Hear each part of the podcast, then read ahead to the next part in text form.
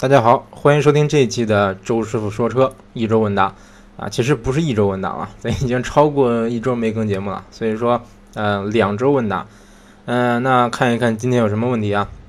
首先这个叫五七五三七八 bdff 这位听友提问说，周师傅新 ACL 怎么样？跟 C 比哪个更适合家用？嗯。怎么说呢？这个正好前段时间周师傅去试的是这个 A C L 啊，我是带着这个带着我媳妇儿去的，然后他对这个车评价挺高，为什么呢？因为这个车空间大，而且坐着舒服。但是我坐前排啊，我和销售坐前排，他坐后排。嗯，他给我的反馈就是这个车坐起来跟船一样，就是那种软挺软和那种感觉，就是不颠啊。因为前段时间我家那个我我那个破思域，它怎么说呢？它出厂的时候胎压打的特别高，嗯，我其实之前就知道这个事儿，但是我没想到，没想到说这个，这个这车出厂能给我打到这么高啊！我去找到轮胎店测了测，它这个胎压是三点一，我的天哪！出厂的时候这说明书上写的是这个最适胎压应该是二点二，大概大概这么这么个情况。然后，然后我就去让这个找到老板给我放了放气，放到二点二，然后。就顿时感觉这个车舒服太多了，就好像不是一个车一样，就舒服多了。那确实是不是这个胎气打太足的话，那肯定会颠。所以说，嗯，所以说因为开这个本身这个思域悬挂其实不算硬啊，但是因为这个气打这么足，所以说我媳妇可能觉得这个车平常坐着比较颠，但现在不那么颠了。然后正好这个一去对比这个 A4L，她的感觉说，哎呦，这个 A4 真的太舒服了，就是悬挂软。啊，当然女生也不怎么懂车，她也不知道什么叫操控，也不知道什么叫隔音，反正她觉得这样挺好。但不是不是我说这个 A4L 隔音差，那简单说说 A4L 这个车吧。嗯，跟 C 比，它其实更新一些啊。但是这一代的 A4L 我并不是太喜欢，而且我看路上跑的也不多，因为它这个外形我感觉，我感觉还不如这个换代前好看。啊，但是内饰是好看太多了，内饰好看太多了，包括开起来的感觉。也比老款强的多得多。老款其实就是怎么不能说老款嘛，就是上一代，是不是换代前这一代 A4L？啊，说实话，开起来，你说它是一个高级版的帕萨特或者迈腾，我都觉得不太怎么说呢，不太恰当。因为，嗯，说实话，闭着眼人你开迈腾、开奥迪 A4，你估计开不出区别来。无论是什么舒适度啊、隔音啊，都没有多大的多大的差别。就是起码这个 A4L 绝对没有一个。明显的提升，嗯，当然牌子那肯定是硬，对不对？所以说，这个上一代 A4L 我是非常不打，非常不推荐。但这代 A4L 呢，其实给人感觉，首先它比较怎么说呢？这这个车给我感觉就是更更大了，更宽了，是不是？然后更适合怎么说呢？这个更适合这个全年龄段的人群。除了说你说啊外观激进，但是说开起来啊，开起来坐起来的感觉，就无论你是小年轻。你想追求个操控，你急加速啊，飙个车什么的，或者你是这个可能上点年纪，比如说这个四五十岁的算是中年大叔，开这个车都不会觉得说都不会觉得难受，都觉得说哎挺好，可以接受，对不对？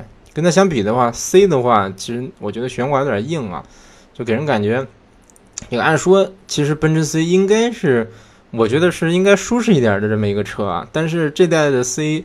它的悬挂挺硬，但是你真开起来的感觉，操控又又远远没有说三系那么好，是不是？跟 A4L 比，说实话，C 的操控也没有，嗯也也没什么优势吧，算是。就觉得开起来感觉新这个新 C 比较颠，然后后排坐起来也不是太舒服。这个论这个舒适度啊，后排的 A4L 的后排其实要舒服的多，这是一点。嗯，然后动力吧，其实。这个 C 二百，无论是 C 二百、C 幺八零，甚至 C 三百，说实话，C 三百我开着动力都没有觉得挺强。嗯，C 三百的话，我觉得动力可能是跟跟这个 A4L 的二零 T 的低功率版差不多啊。但是但是 A4L 还有个高功率版啊，我试驾的是这个高功率版，说实话，动力是挺强的，挺澎湃的。啊，这个动力基本上就跟三二八处于处于一个动力水平了，那就是属于是远远是超超过够用了，就是你平常飙个车什么的都都嗯绰绰有余。对不对？下赛道另说，反正你平常在路上，你估计你飙车的话，能超能飙过你的车可能也不多。嗯，所以说这个综上吧，我感觉 A4L 是一款就是你想运动也能运动，然后想舒适也还算比较舒适的这么个车。唯一的唯一的算是问题吧，就是外观，说实话我不是太喜欢。如果说你能接受它这外观的话，其实 A4L 的呃性价比其实还可以，因为现在优惠幅度这个我我据我了解啊是相当大了。基本上来说卖的最好的就 2.0T 的低功率版的次低配，该有的配置都有。然后嗯优惠完了裸车也不到三十万，二十八、二十七八这样，二十八九这样。呃不同的地方可能优惠幅度不一样啊，反正大概这么这么个价格。嗯，如果说你能再等等，等到这个，比如说九月再买车，可能会优惠幅度还能更大一些。然后新 C 的话，我印象中好像一直，嗯，一直就是好像是要加装饰啊。我印象中，反正我去过两次店里，都说加装饰。然后它属于说，我给你加加一万几的，比如说加一万八装饰，再给你优惠三万，大概是这么个情况。算下来，你可能就等于说优惠两万块钱，嗯，优惠幅度没有那么大。但是 C 的话，说实话啊，你外观内饰看起来、摸起来就给人感觉，真的就是真的就是奔驰的这个范儿。你像这个外观，离远了看啊，像我这么懂车的人，我也分不出这个 C 和 E，但特别特别远的啊。这个其实它日行灯不一样，E 日行灯是两道，这个 C 的日行灯是一是一道。这个你像我知道，我那应该能看出来。但是说实话，你要是让让一些不大懂车的人去看。他应该分不出这个 C 和 E，甚至有的人可能连 C 和 S 都分不清，所以说这一点我感觉奔驰做的是挺鸡贼的，那不是挺鸡贼，挺厚道的啊，啊这一点。另外这个 C 的内饰，嗯，咱不说不说装配工艺啊，但是说这个设计真的是比这个我我个人感觉啊，比 A4L 更显档次，更优雅一些。就是你你可以去去去店里摸一摸啊，这个包括它这个 Command 系统，就是那个旋钮。包括这个座椅调节，它都是镀铬的啊，不是镀铬的，是亚光亚光铝那种那种那种颜色。嗯，而且奔驰的座椅调节是在门板上，这个反正你一对比就能感觉这个新 C 看起来哈，嗯，还比较精致啊。但是装配工艺啊，说实话，北汽这个不能说北汽，北京奔驰的装装配工艺，说实话差一点。之前，嗯，我。我第一次到店里去去去看这个老 E 级的时候，哈，就我都被他这个装配惊呆了。我的天哪，这这装配工艺怎么说呢？你说它比大众差，是我我是完全同意啊，甚至比我那个思域还要差。它那个中控上那些字母啊，啊不是字母，数字儿，老老奔驰 E 是有有数字儿，一二三四五六七八九七八九，你手一一摁，就跟摁那个计算器似的，那种一摁咔咔响，就是它不是不是那么紧。然后包括各种这样的这个这个内饰饰板啊，你直接摁一下，咔，摁一下它都会响一下。这这个说实话，我觉得作为一个这奔驰作为一个这个发明了汽车的这么个品牌，嗯，我觉得你找的这个 合资方是有点那什么的意思啊，呵呵哒。嗯，然后新 C 呢，这个当时咱群里就有个听友，他就是他 C 二百还是 C 三 C 三百，我忘了，反正他说这个。他车买回来以后，他是新 C 啊，就觉得说内饰有异响，中控有异响，然后去四 S 店，四 S 店说这个就是就我也不知道是他们懒得查，还是说查不出来，反正就就就就是不给修，就是查不出这原因来。然后后来他自己就把内饰给拆了，拆了以后发现这中控里边有个地方啊，有两个螺丝没上，就是有两个螺丝应该是工人忘了拧了，所以说它就会咔咔响。但是我听说这个奔 C。它的这个内饰异响是通病，而且几乎每辆车都响。嗯，但我感觉哈，我感觉不会说每辆车都少拧两个螺丝，对不对？但是起码这个那说明一点，就是说奔驰 C 的装配工艺确实差一些。嗯，这个如果说您特别在乎细节啊，但其实买车这个，尤其是在这个级别的车，我觉得你让我选，我也挺纠结。尤其是加上加上那个三系，但一会儿还有个听友这个问三系，咱一会儿可以一块说一下。呃，就是这三款车都不完美，都有问题。就算你让我选，说实话，我也会纠结，我也不知道该选啥。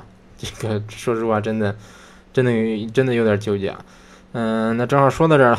这个下一个听友他问说，他的海鱼二七，这位听友提问说，最近有购车计划，看中宝马三系低配，因为预算有限，打算按揭，想让周师傅说道说道，落地价大概得多少钱？呃，落地价大概多少钱？这么说吧啊，其实你说的三系低配可能是那个进取吧，是不是那个三二零的进取，甚至说三幺三幺八的进取啊，三幺六的进取，哎不对，三幺八，现在叫三幺八了啊。嗯，但是说实话，我真的，你如果是想买一点五 T 的三缸的宝马三系啊，我是绝对绝对绝对不推荐，完全没有买它的理由。除非说啊，我预算就是有限，我就舍不得，或者说我就是手里没有闲钱，不能多花那两三万块钱，哎，我就得买宝马，就得买三系。除了这这类听友，其他的这这这这些朋友啊，我感觉您可以说稍微加一点预算，对不对？不用加太多，就加加几万块钱，对不对？买一个你像三三二零时尚，你优惠完了也就，因为优惠幅度特别大。你像我们这儿，我感觉它优惠少的，我们这优惠完了以后裸车也有二十二十八万多，二十八万左右吧。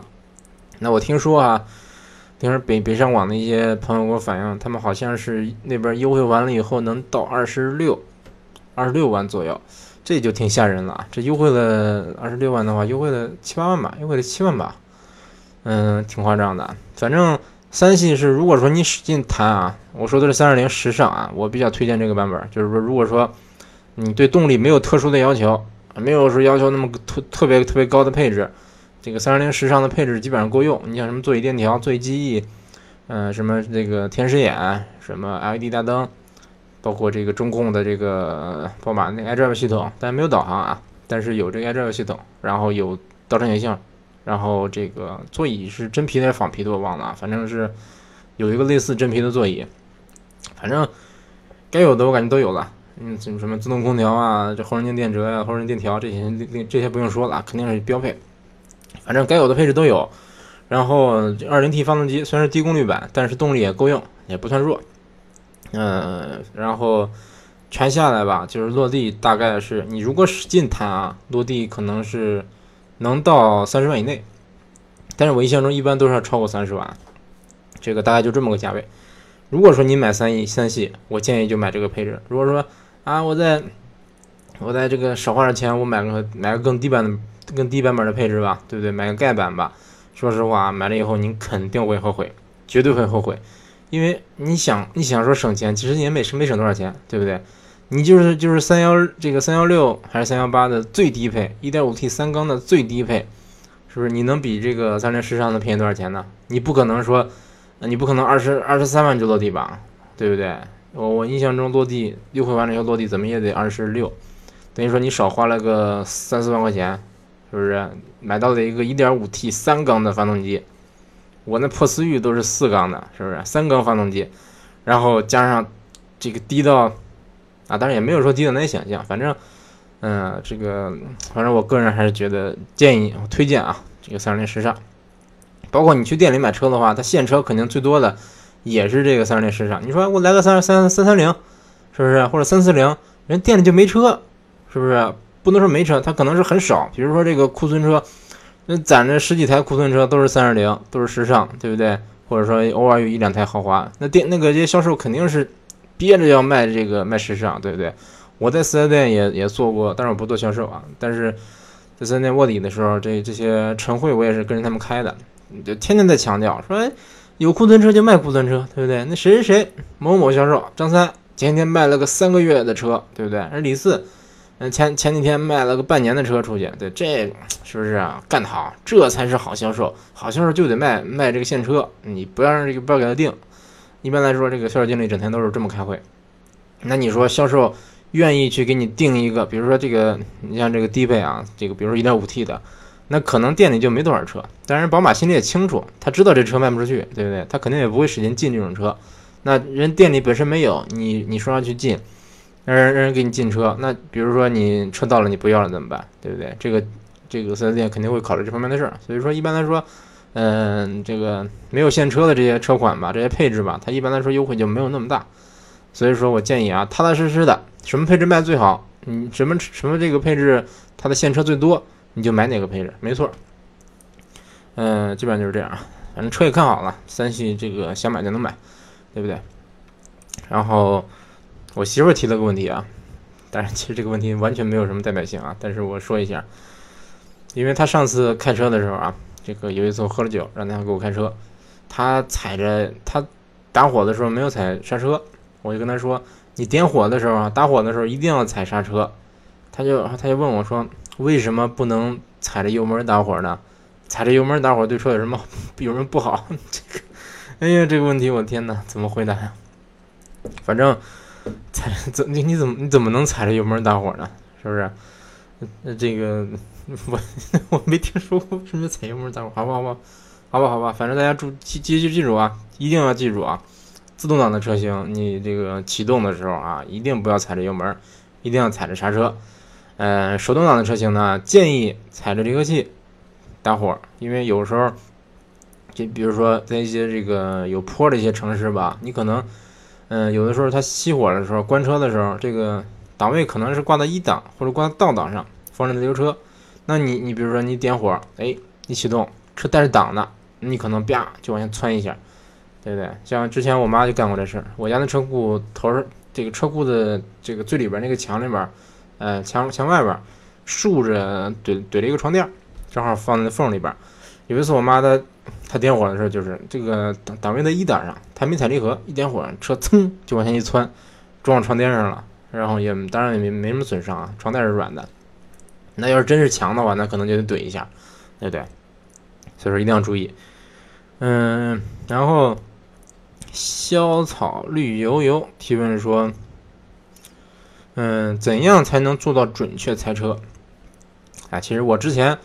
之前这个这个道上的兄弟们送我外号叫“猜车小王子”，嗯，但是呢，这个前段时间我们群里加了一个加了一个这个这个这个这个大哥啊，好像叫什么，这个昵称我忘了，反正跟三菱有关。这个他猜车真的，我真的神了，我的天呐，真的神了！你看周师傅是我开过的车，我基本上来说有点印象，是不是？然后你像像跑一点的车，超跑。这些车我可能这个猜的准一点，但是，一遇上这种自主品牌，什么长风猎豹，什么什么什么双环汽车、双环小贵族，乱七八糟这些车啊，连个听都没听说过，或者有的是听说过但是没见过，或者一些特别老的车，比如说什么乱七八糟标致五零五、拉达这些车哈，或者说再老的车，这个我说实话真的不大会猜，嗯。然后说怎样能做到准确猜车呢？我个人感觉啊，这个以我猜车的经验啊，首先第一，你尽量多开车，说就是多开一些车款，或者说你如果说不开的话，你起码进去坐一坐。有的车型啊，它内饰给人印象特别深，对不对？就比如说，比如说这个法系车，有的车它没它没有喇叭，你找不着喇叭，喇叭在这个在那个杆那个拨杆上，对不对？有的车，嗯，你比如说，想想啊。嗯啊，对，比如说这个这个，嗯，朗动老朗动这个这个内饰，它是像一个像一个裤衩型的一个中控，不能说裤衩型，上面是一个倒的裤衩，下边是个屁股型，这么一个中控啊。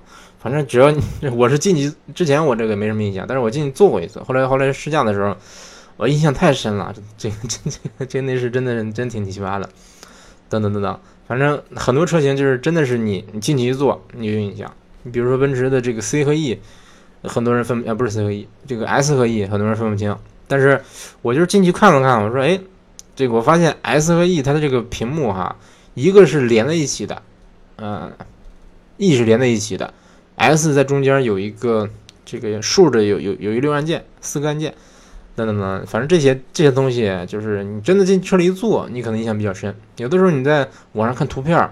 跟着你真进，跟你跟真进去做对比，这个说实话效果是差差很多的，对不对？所以说建议大家没事多看看多摸摸，没事就去四 S 店转转，是不是？就算说你没这个时间去四 S 店看，哪怕你在在家里多看看这个汽车之家或者什么易车，在网上找一些图内饰图片、外观图片，你多看看，这个会有印象的。看的多了，其实就基本上就就就就知道怎么猜了。像这个听友，因为他。她是怎么说呢？她对车，她是个女生啊，对车反正这个这个没什么知识，很多车都没听说过，什么八六，什么 S 本田 S 两千，比如说这个像 EVO 这些车，GTR 都不知道，所以经常就给我发个车，上次给我发个图，发劳斯莱斯，劳斯莱斯魅影，说这是什么车呀？这是丰田吗？我天哪，劳斯莱斯哭晕在厕所，你说这是丰田？你说是宝马也行啊，你说是丰田，我的天呐，好吧好吧，不是我诋毁丰田，但是雷但是劳斯莱斯，嗯，这这是一看就不像个普通的车，对不对？再不懂车的，我感觉在路上见了雷克萨斯，呃，不是见了劳斯莱斯，怎么也得是不是肃然起敬吧？那个给我的感觉啊，啊，反正总之啊，我建议说，一个是多看，另外就是你多找一些这些热点车型，因为很多车它保有量很大，经常就会有人让你猜，是不是？你比如什么朗逸呀，什么这个哈弗 H 六啊，这个比如说广汽传祺 GS 四。嗯，这些车型我印象中出现的比较多，大众系出的特别多，但是大众车内饰长得都一样，真的很难猜，所以说，但是也没没什么意义啊，因为说 猜车这，是不是这这蜗牛的一个事儿？好，下一个问题啊，这个问题稍微稍微专业一点啊，老听友小白提问说，周师傅有空讲一下车子发动机的横置、纵置和前中后置的优缺点，以及传动效率和操控代表车型以及有关。发动机的发展的大趋势，能勾起很多听友的这个荷尔蒙。哎呀，这个问题太系统了，那分开说吧啊。先说这个，呃，横置、纵置。嗯嗯，好，横置、纵置啊。那咱就假假这个假设啊，这个车的发动机是前置的，就是那正常的这个车啊，路上这个跑的绝大多数绝大多数的车，发动机都是在前面的，就是在引擎盖下面，在车玻璃前面。这不用我说吧，大家应该都知道吧，对不对？前置那很简单，这个，呃，因为怎么说呢？呃，其实说实话，最早的这个，呃，我印象中，我印象中这个奔驰第一辆汽车，它的它的这个发动机好像就是在前面吧？好像是啊，反正福特 T 型车，它的这个它的引擎肯定是在前面的，肯定是前置的。嗯，那前置发动机有什么好处呢？首先，这个大家知道，嗯，车是要靠前轮转向的，对不对？那比如你像，比如前驱车，我这个我直接这个发动机动力输出到前轮，我不需要一个传动轴。你要后驱车的话，它需要把这个动力从前轮导到后轮，对不对？从发动机导到后轮，它是需要一个传动轴的。这个怎么说呢？传动轴一个是成本比较高，另外就是它结构比较复杂，而且它会占用一些占用一些这个驾驶舱的空间。所以说，这个咱乘用车嘛，一般来说，大家绝大多数车都是采用了一个比较低成本的这么一个。这个前置前驱这么个布局，这是这个前驱。那后驱呢？什么叫后驱？这个那刚才刚才说了，就是说通过一根传动轴把这个发动机的动力导到后轮，这样你前轮负责转向，后轮负责转，负责这个提供动力，对不对？那这个车，嗯，首先第一点就是它这个推头的现象会不那不那么明显。什么叫推头呢？就是转向不足。就比如说前驱车吧，很多前驱车。你可能前面有个弯儿，你比如现在时速六十过个直角弯，你突然感觉哎呀太快了，我拐不过去了，我得刹车才能过。这个就是嗯转向不足。那什么叫转向过度呢？转向过度就是咱常说的甩尾。比如说前面有有个弯儿，也是直角弯啊，我时速六十，感觉哎呦尾巴打滑了，我转多了怎么办？这时候你其实可以反打方向。对不对？反打方向这个，就如果说你技术可以的话，就可以做成一个比较比较这个帅的一个漂移动作。后驱车的话啊，那这就这就是为什么说很多这个漂移车，包括一些电影里边，美国大片儿，这个比如说这个动叫什么啊，《速度激情》里边，这里这里边这些车基本来说都是后驱车。为什么呢？就不说这个加速快不快，起码人家后驱车能漂移，是不是？人家 甩个尾，一看就很帅。这个效果，这个视觉效果比较好。那正常来说，绝大多数人买车肯定不是为了漂移，对不对？那后驱车跟前驱车比，它它有有个什么优势呢？首先第一点就是它动力更强一点。这个后驱车它其实爬坡，包括拉货都比较比较有优势。那这个常见的后驱车啊，除了好车奔驰宝马，嗯以外哈，这个 还有一类就是比如长安，长安微面。这不光长啊，就指的微面这这类车啊，包括五菱宏光，他们就是其实就是后驱车。嗯，为什么后驱呢？因为这些小车它的发动机排量很小，可能零点几，然后它可能要拉很重的货，对不对？那如果说这个车它是前驱的话，有的时候它可能就拉上货就爬不了坡了，或者说这个平路上都跑不快，对不对？所以说这类车他们就会呃倾向于采用后驱。还有一点就是，因为你像这是这些小微面嘛，他们这个没有鼻子。嗯，通俗点说，这个车没有鼻子啊，就是或者说就是没有像这个三厢车那种那种怎么说呢？这个发动机舱，所以他们就会把发动机放在这个主主副驾驶这个他们的脚底下，算是中置。所以说，你说这个，哎呀，我我买了个车中置后驱，那不一定是不一定是这个这个超跑，对不对？也有可能是自行车，自行车中置后驱，对不对？也可能是微面。那说到啊，对，没说完，还还是说一说这个为什么说后驱车加速快啊？嗯，大家，你如果说试过急加速啊，比如说你车停着呢，一脚地板油，绝大多数车都会抬头，就是你感觉哎，这个引擎盖朝天了，有点这抬头这个感觉。嗯，为什么呢？这个说实话我也不知道为什么，我我感觉啊，这个我感觉啊，嗯，我这么讲可可能比较好理解啊。比如说啊，这个车。我这后轮开始转，那不是不是，我前轮开始转，对不对？那我后轮还没动呢，因为前轮转的转比较快，所以说，哎，这个车是不是就有点往上走的这个趋势啊？啊，我这我这是我猜的啊，这个具体我不知道为什么，反正反正无论这个前驱车后驱车啊，这个一般来说加速是抬头的，然后你急急刹车它会点头，就是车是这个这个势头是朝下的，所以说。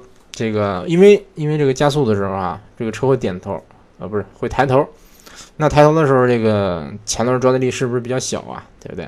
如果你前驱车的话，你靠前轮提供动力，但是说你加速的时候，车抬头了，也就是说前轮的这个获得的这个附着力变小了，对不对？因为压力小了，那这个摩擦系数不变，那肯定是这摩擦力变小了，那就是阻止了说这个车进一步把动力传到前轮上。但如果你是后驱车呢？你急加速的时候，它一它一抬头，哎，我后轮这个反而压力更大了，对不对？反而摩擦力更大，抓地力更足了。那你再加速，它这个加速就会更快。所以说，大家可以看一看美国的那些这个叫直线加速赛车，那那种车都是大家可以看看啊，都是后轮巨大，超级大，前轮特别小，对不对？为什么呢？因为它前轮没什么用，就是就是减速啊，不是不是减速，就是拐弯。然后就是为了让这车不翻，但是后轮呢，它需要提供动力，所以说他们他们会有一个特别大、特别宽的后轮。所以说一些性能车啊，大家可以看一看，一些性能车，那绝绝大多数都是后驱的，他们的这个后轮是比前轮要宽的。为什么呢？就是为了获得更更大的这个抓地力嘛。啊，基本就是这样。那前驱车、后驱车有什么区别呢？这个比如开起来感觉怎么样？操控感觉怎么样？刚才我说了啊，这个前驱车推头。整体来说是这样啊，不一定都这样。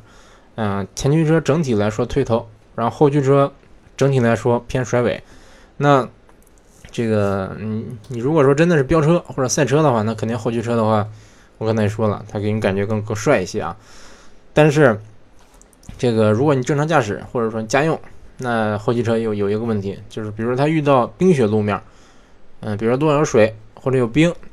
当然说就跑得快的时候，比如跑个高速，前面有个水，有一滩水或者有有一块冰，那后驱车就更容易失控，因为，嗯，就像我刚才说了，前驱车它虽然说是有有推头推头这个趋势，但是说你真正什么的话，真正比如说，比如说我我这个压压到积水了，那因为我前轮是提供动力的，对不对？那我其实说实话，我我我不太不太会像后驱车那种那种失控打转，但是后驱车因为这个传这个怎么说呢？提供动力轮在后面。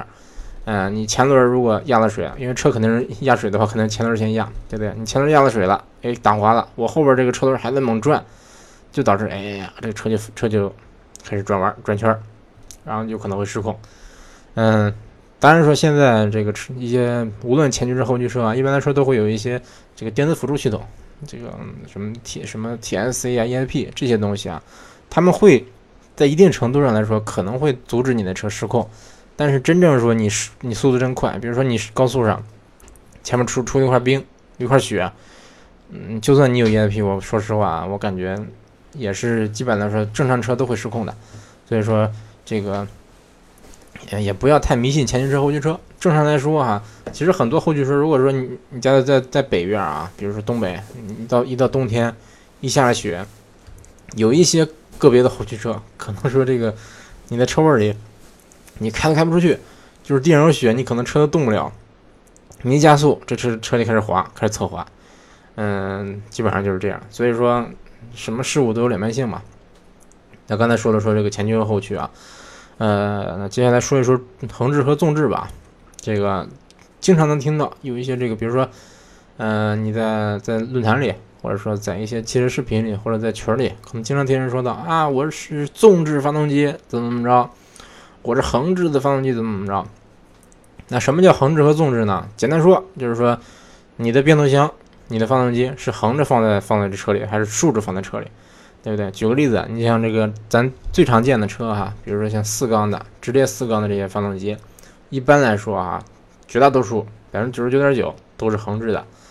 那就是大家可以把自己的车打开发动机盖看一看啊，就是说它四个气四个气缸是这个朝下的，是横这个横着排。对，从左到右，一二三四，四个气缸，这就是横置。那为什么会会有纵置呢？就是因为有的这车，这个稍微好一点车，高级一点的车，它的这个气缸很多，它六缸，可能六个气缸，甚至说我八缸、十缸、十二缸，是不是十六缸，这都有。那你比如说，正常来说啊，这个你四缸四缸机放在一个这个这个乘用车里。嗯，一般来说啊，比如说这个二，你可以看二点四的，比如说二点四的雅阁，呃，比如二点五的这个阿特兹，或者说你可以看，这反正大概就是这个排量的车吧。你看看它这个发动机舱，其实也已经没什么空了，对不对？尤其是这个横向的这个空间，已经没什么空间了。所以说，如果说你排量再大一点，你顶多到三点零，对不对？四缸的到三点零的够呛啊，反正。这个反正我印象中啊，你到二点四、二点五这么个排量的四缸机，你横着放在这个发动机舱里就已经比较勉强了，对不对？你要说我排量再大一点，我做一个三点零的四缸机，我横置可以吗？其实说实话啊，我感觉不是太容易。但虽然说你说这个这个这个，呃，你说排量跟这个发动机的宽度没什么关系啊，但是说你车排量大了，你起码缸径要要粗一些，对不对？所以说。一般来说，比较大排量的车哈，它不会采用这个四缸，对不对。一般来说，你比如说到这个二点五以上，甚至说有的二点五的车都是六缸的。现在这个基本上是六缸越来越少了。嗯，你比如说这个丰田，包括老老日产，对不对？英菲尼迪，他们这个包括老宝马，一般来说到二点五这个排量就是六缸了。宝马甚至说二点零都有六缸。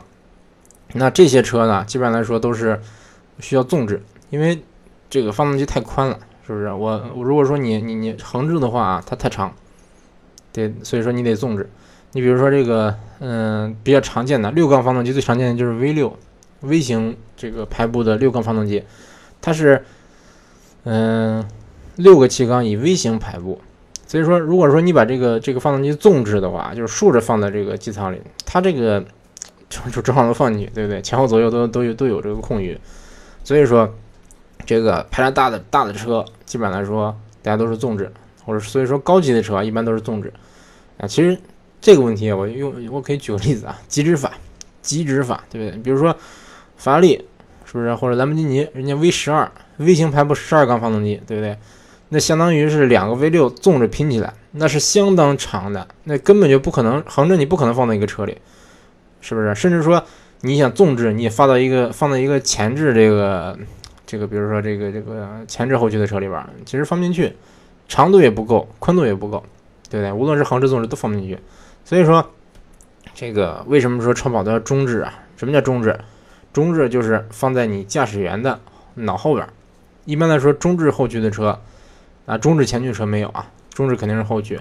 中置后驱的车，它一般来说只有俩座啊，也有个例啊，也有极个别的例子啊，一般都是俩座。主副驾驶，两这个这个两个座椅，然后座椅后边就是发动机。然后因为为什么要中置呢？因为我刚才说了，像这类车呢，一般来说都是超跑，或者说是就算不是超跑，也是非常高级的这种跑车。他们这个排量会很大，缸数很多。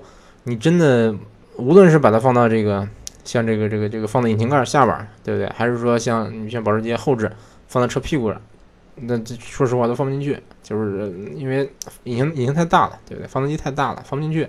所以说这类车呢，我干脆我就不要后排了，我就把这个我把后排跟这个呃车后部连通，做一个特别大的一个一个一个一个空间，把这个引擎放进去，对不对？比如比如甚至更夸张一点的，像布加迪十六缸八点零 T 的十六缸发动机，就算它那么那么大的一个车身，车宽接近两米了。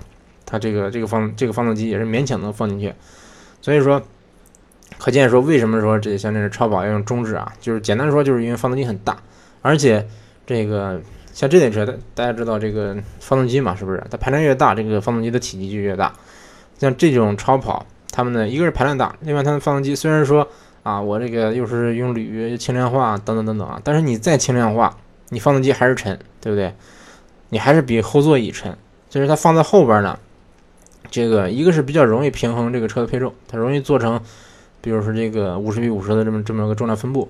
另外就是这类车，它如果说你做前置后驱的话，它需要传动轴，但是中置后驱的话，它就不需要这个特别长的传动轴了。是不是？它这个减更进一步的减少了动力损耗，因为大家知道所有的零部件都是有磨损的，对不对？这个动力都是有损失的，它这个动力传动效率不可能传达到百分百，对不对？也就是说，你这个车，嗯，你从你动力传递啊，你你这个零件越多，你经过，比如说我我我本来我可以一根轴过去的，哎，我用三根轴，对不对？我中间，比如说我弄个像像这个越野车，弄个分动箱。等等等等，乱乱七八糟的，你你加这些这个零件进去啊，它不同不同的零部件之间、齿轮之间，这个它这个肯定是有磨损，对不对？所以说，所所以说这些东西都是影响动动影响传动效率的。所以说这个怎么说呢？如果说你想提高传动效率，一般来说，这个结构越简单越好，是不是？但有时候你有的时候有的结构是简化不了，那那没办法了。所以说这个。为什么说超跑爱用中置发动机啊？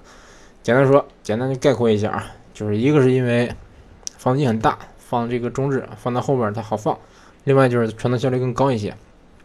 然后后置，这个后置发动机其实是极少的啊，极少极少的啊。这个基本上来说，我印象中现在可能只有只有保时捷在这么做吧。这个什么叫后置呢？后置就是说这个发动机，嗯，比如说比如说像九幺幺，以九幺幺为例吧。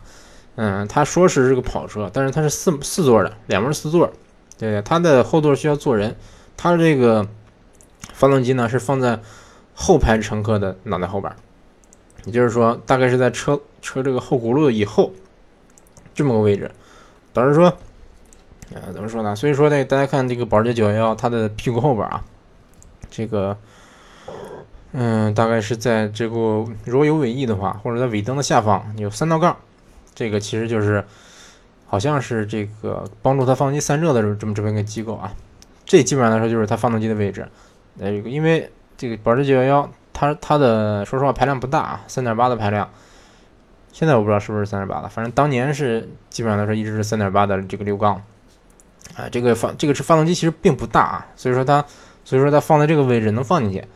嗯，而且反正说实话啊，我我到现在我都不太理解为什么九幺幺要一直要这么设计啊？那有人说，就是当就是第一代九幺幺，或者说九幺幺的前身，他这么设计了，以后这个人家保时捷就延续一下这个经典的设计了。但是说实话啊，我个人还是感觉，这个 我个人感觉有点不明所以，就是就是说实说实话，你是你问我为什么他为什么这么设计，他有没有更好的设计方法？我觉得可能真的就是因为。人家最开始就这么设计的，以后说我得传承，对不对？我得我我我这个我不能老祖宗这这么设计的，这个这个那叫什么来着？传统，对，这是我们保时捷的传统，我不能说给它丢了，所以说我就得这么设计。嗯，我感觉啊，我感觉可能就是就是这这么个原因。这个反正嗯，你要说它有什么优点，我印象中 印象中也没有什么特别突出的优点。嗯，大概基本上就是这样。反正说到后置呢，基本上来说只有保时捷，我印象中只有保时捷啊，可能也有其他的品牌，反正比较少见。那常见的就是前置、中置，对不对？嗯，看看，反正代表车型，刚才基本上大体的提提了一下。前置发动机、前置后驱，你比如说宝马、奔驰，这个宝马三系、五系、七系。奔驰的这个 C、E、S 等等等等啊，都是前置后驱。嗯，前置前驱，这个正常来说，家用车都是前置前驱。朗逸，比如说这个帕萨特，比如说卡罗拉，都是前置前驱。然后中置后驱，你比如说这个兰博基尼的，比如盖拉多，比如说这个奥迪的二八，比如说法拉利的嗯四八八，包括之前四五八等等啊，都是中置后驱。嗯，基本上就是这样。那说到这儿差不多了吧？然后说发动机的发展大趋势，这有什么大趋势啊？这个大整体来说趋势就是，节能减排，这未来的发动机排放肯定是越来越环保，然后传动效率肯定是越来越低，热效率越来越高。呃，不是，我说错了，传动效率越来越高，这个热效率越来越高，然后这个轻量化，发动机越来越轻。之前这个。之前基基本上来说，大家都是铸铁发动机，到现在越来越多的这个品牌开始用用铝全铝发动机，对不对？未来我猜可能是因为这个铝合金是有很多很多种类嘛，未来可能你比如说可能有这个镁铝合金会更多一些，是不是？或者说以后可能会出现更轻，或者说更轻量化、更这个优质的材料等等等等啊，啊，基本都是这样。哎，说到这儿脑子有点乱啊。反正这个这会时间不早了，那先说到这儿。明天早起还得搬砖。那感谢大家收听这一期的周师傅说车，下期节目再见。